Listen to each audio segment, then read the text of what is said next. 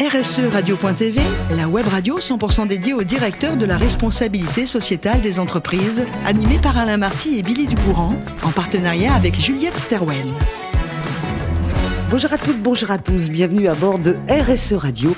Vous êtes plus de 5000 directeurs de la responsabilité sociétale des entreprises et dirigeants d'entreprises abonnés à nos podcasts. Nous vous remercions d'être toujours plus nombreux à nous écouter chaque semaine et bien sûr, vous pouvez réagir sur nos réseaux sociaux et notre compte XRSE Radio-du-Bas TV. À mes côtés, pour co-animer cette émission, Marc Sabatier, que je salue. Bonjour Marc. Bonjour Billy. Vous êtes fondateur et CEO de Juliette Serwen. Et bien évidemment, nous sommes toujours euh, reçus dans vos locaux. Marc, aujourd'hui, nous allons accueillir Patricia Gatti-Grégory, directrice environnement, décarbonation et RSE de Bouygues Construction. Bienvenue. Bonjour Patricia. Merci beaucoup. Euh, bonjour à tous. Merci d'être venu avec euh, l'accent de l'Italie et cette chaleur dans la voix. On va justement parler un peu de, de, votre vie et voir comment vous êtes arrivé à ce poste et en France. Vous êtes né à Trévise. Est-ce que vous auriez aimé qu'on fasse l'émission euh, Place des Seigneurs à Trévise bah, Pourquoi pas en fait, euh, je suis partie de l'Italie euh, assez tôt, après mes études et en expérience aussi au CNRS de Venise, parce que j'avais envie aussi de découvrir le monde. Et au fur et à mesure que les années passent, ça me donne de plus en plus envie de revenir dans mon pays d'origine, même si j'adore la France. J'ai choisi ce pays à un moment donné sans parler la langue. C'est vrai. Euh, j'ai tout quitté pour apprendre la langue avec un CDI quand même euh, au Canada. Et euh, j'ai appris la langue en six mois. C'était bien pour aller acheter du pain, mais quand j'ai commencé à chercher du travail, c'était un peu plus compliqué. Mais j'ai choisi ce pays parce que j'adore la culture, la nourriture, l'art de la table. Et en fait, j'ai pris la décision un soir d'avant du foie gras et un moelleux au chocolat. Voilà. Je pensais que c'était mon pays. Alors, pour résumer quand même un petit peu euh, ce parcours que vous venez de nous décrire, on va parler un peu de vos études. Vous avez passé un bac scientifique, vous faites des études à l'université de Padoue, vous obtenez un diplôme d'ingénieur géologue et vous travaillez, vous l'avez dit, à Venise, au, CNRS. C'est vrai que où vous êtes né, on n'est pas très loin de Venise, on est à quoi? 30, 40 kilomètres? Non, 12 kilomètres. 12 kilomètres. Ouais. J'ai des petites jambes, c'est mm. pour ça que j'ai trouvé que c'était loin. On va parler de euh, aussi de cette université de Toronto, euh, vous avez fait un master d'hydrogéologie. Ça vous a plu, mais ce qui vous a déplu au Canada, c'est que c'était pas assez européen, et notamment pour ce qu'il y avait dans l'assiette. C'est bien ça? euh, Oui, j'ai quitté le, Canada parce que j'étais pas satisfaite de la cuisine.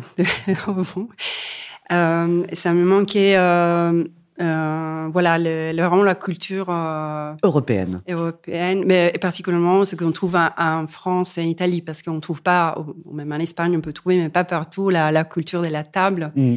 de s'asseoir à table et profiter, euh, voilà, et euh, aussi la, toute la, la, culture qu'il y a derrière euh, le vin qu'on trouve en Italie et en France aussi. Donc, c'est à cause de ça, et je ne me voyais pas de vivre dans ce pays.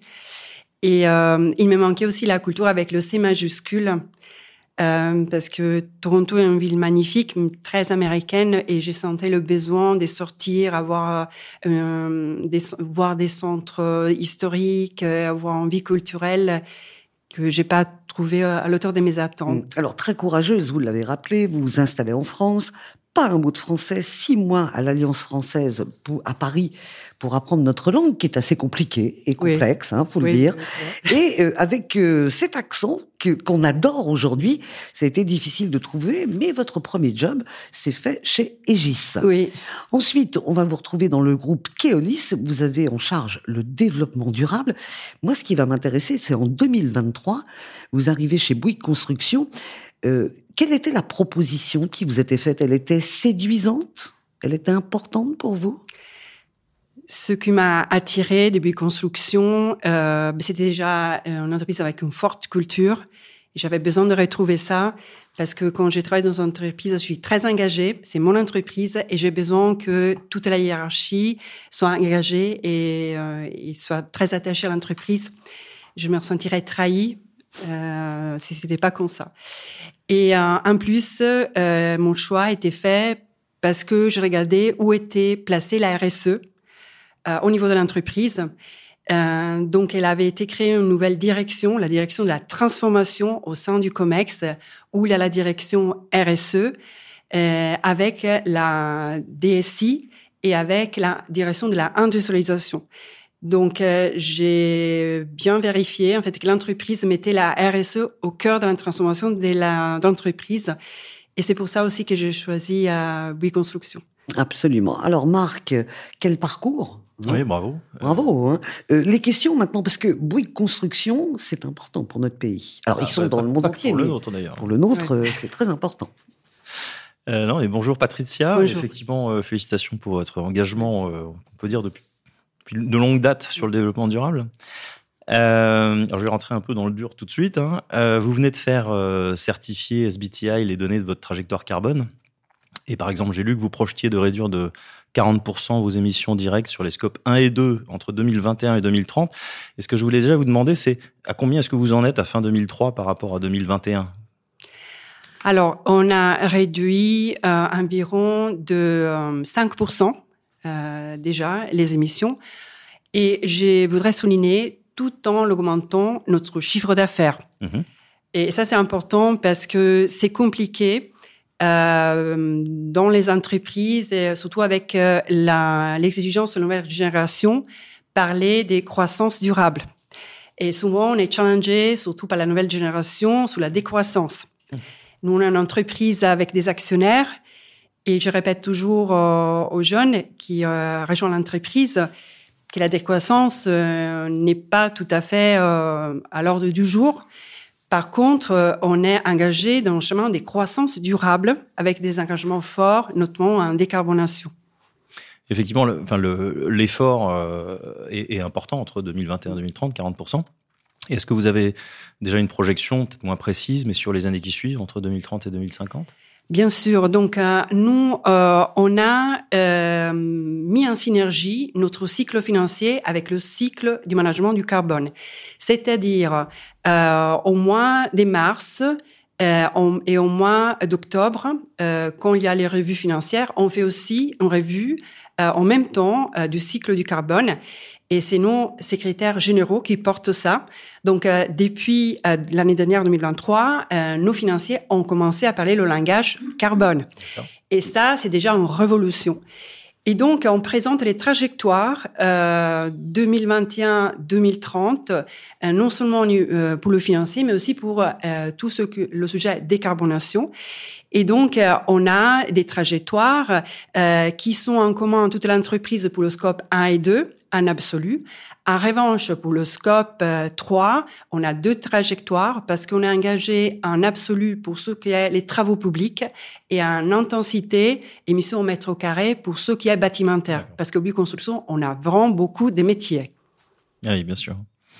Euh, là, on a parlé d'émissions carbone hein, et euh, je voulais emmener maintenant sur le, sur le terrain de la ressource. Parce que on, résume pas mm. l'environnement au carbone. Hein. Euh, la construction, c'est évidemment un gros consommateur de ressources comme le sable, l'eau, l'acier, bien d'autres matériaux, ressources, d'autres choses. Est-ce que vous pouvez nous dire ce que vous faites sur ce volet ressources? Je sais que vous faites beaucoup de choses sur le, la réutilisation, le recyclage, etc. Mais je voulais vous entendre sur le sujet. D'accord. Alors, euh, vous avez identifié plusieurs ressources qui concernent le monde de la construction. Euh, donc, on, est fortement engagé, par exemple, sous le sujet du bois. Donc, on vient de finaliser avec le WWF une cartographie de la ressource en France parce que euh, on doit s'assurer que si on s'engage à utiliser plus de bois pour réduire nos émissions, qu'il y ait la ressource et que ça va pas impacter les écosystèmes. Donc, ce travail, on l'a fait avec WWF et, donc, euh, on a une cartographie dans chaque région de ce qui est disponible cette année, les prochaines années, dans les années à venir, et euh, aussi en prenant en compte le changement climatique. Euh, on est engagé aussi dans de la traçabilité euh, du bois, donc bois qui vient seulement des forêts gérées durablement. Euh, FSC ou PFSC comme certificat. Voilà. Euh, donc normalement, on utilise du bois local aussi, donc on a plusieurs engagements aussi dans les territoires. Euh, sur le sujet eau, euh, on est engagé à réduire aussi euh, nos consommations d'eau dans les chantiers.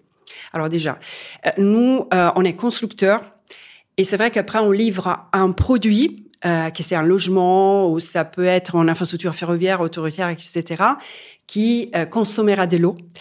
on est un conseil par rapport à nos clients, mais on n'est pas la maîtrise d'ouvrage. Mmh. Donc, on peut conseiller à l'amont et après, ce qui va venir après, euh, on peut pas tout maîtriser. Mais au moins, dans les chantiers, on fait dès la mesure déjà. Et c'était déjà une révolution, euh, commencer la mesure dans les chantiers parce que c'était pas d'actualité jusqu'à il y a très peu de temps. Et euh, en ayant la mesure, on va euh, imposer aussi, euh, selon les exigences locales des stress hydriques, des réductions des consommations d'eau.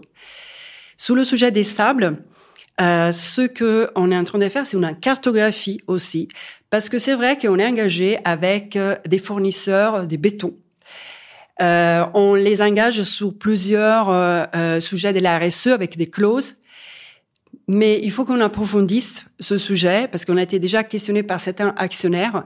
Donc, on a déjà fait un tour du monde de où viennent les sables. Parce que le, le pire, c'est quand les sables viennent euh, du, du fond marin. Donc on s'est déjà rassuré de ça, mais c'est pas suffisant. Et cette année, on va aller plus loin. Et de toute façon, c'est nécessaire parce qu'il y a une réglementation de plus en plus stricte sur le droit des vigilances. Donc, on a déjà la réglementation européenne, euh, française, mais on va attendre l'européenne, la, directive l'année prochaine. Donc, on s'y prépare. Et de toute façon, c'est notre responsabilité. Euh, après, euh, donc, vous avez cité euh, l'acier. L'acier, on est engagé à utiliser de l'acier recyclé et, euh, et augmenter de plus en plus cette euh, utilisation. En revanche, la problématique, c'est sur comment on recycle l'acier. Parce que si c'est fait en France, c'est recyclé avec de l'énergie nucléaire. Si c'est fait, par mm. exemple, en Turquie, c'est de l'énergie qui vient du charbon. Et souvent, l'acier recyclé peut être plus ou moins euh, émissif comme du charbon, euh, comme du, de l'acier neuf. Mm.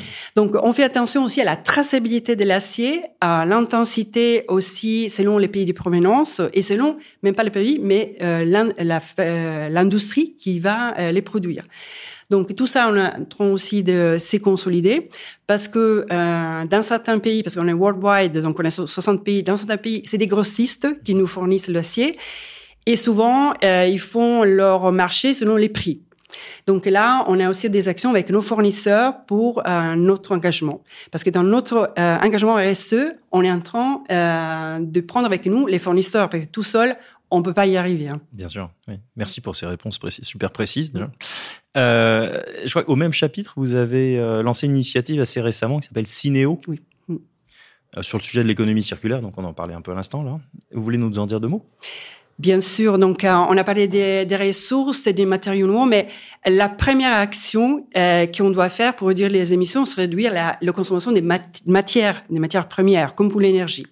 Donc Cinéo, une initiative qui a été lancée il y a quelques mois, et donc, euh, ça veut mettre en contact l'offre et la demande.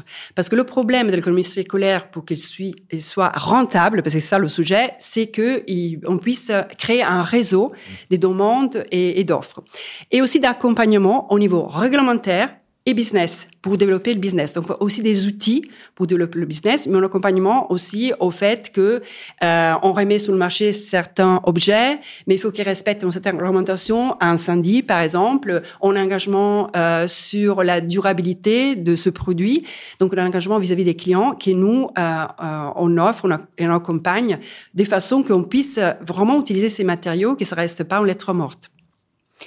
Marc, merci pour vos questions. Quand on écoute les réponses de Patricia, on comprend tout à fait ce qu'elle nous a dit tout à l'heure. elle est rentrée chez Bouygues Construction parce qu'elle voulait que ce soit une équipe et que tout le monde soit motivé. Quelle énergie Alors, d'un mot, vous mettez la même énergie quand vous faites un peu de sport, de la course à pied, parce qu'il faut qu'il y ait un équilibre entre le corps et l'esprit. Vous en avez parlé, vous aimez ce que l'art a construit. Là, on parle des monuments, mais on va pas vous rater quand même avant de vous laisser partir sur la cuisine. Euh, vous adorez la cuisine, vous adorez notre cuisine et la vôtre. Il paraît que la pizza, vous, vous la faites de A à Z. Tout, tout, tout. Et elle est excellente. Et alors, double bravo parce que vous faites une blanquette de veau, ce qui est un plat extrêmement français à la perfection. Ma chère Patricia, merci infiniment d'avoir répondu à notre invitation. Merci à Marc pour ses questions et son accueil. C'est la fin de ce numéro de RSE Radio. Retrouvez toute notre actualité sur nos comptes X et LinkedIn. On se donne rendez-vous mardi prochain à 14h précise pour une nouvelle émission. L'invité de la semaine de RSE Radio, une production B2B Radio.tv en partenariat avec Juliette Stawen.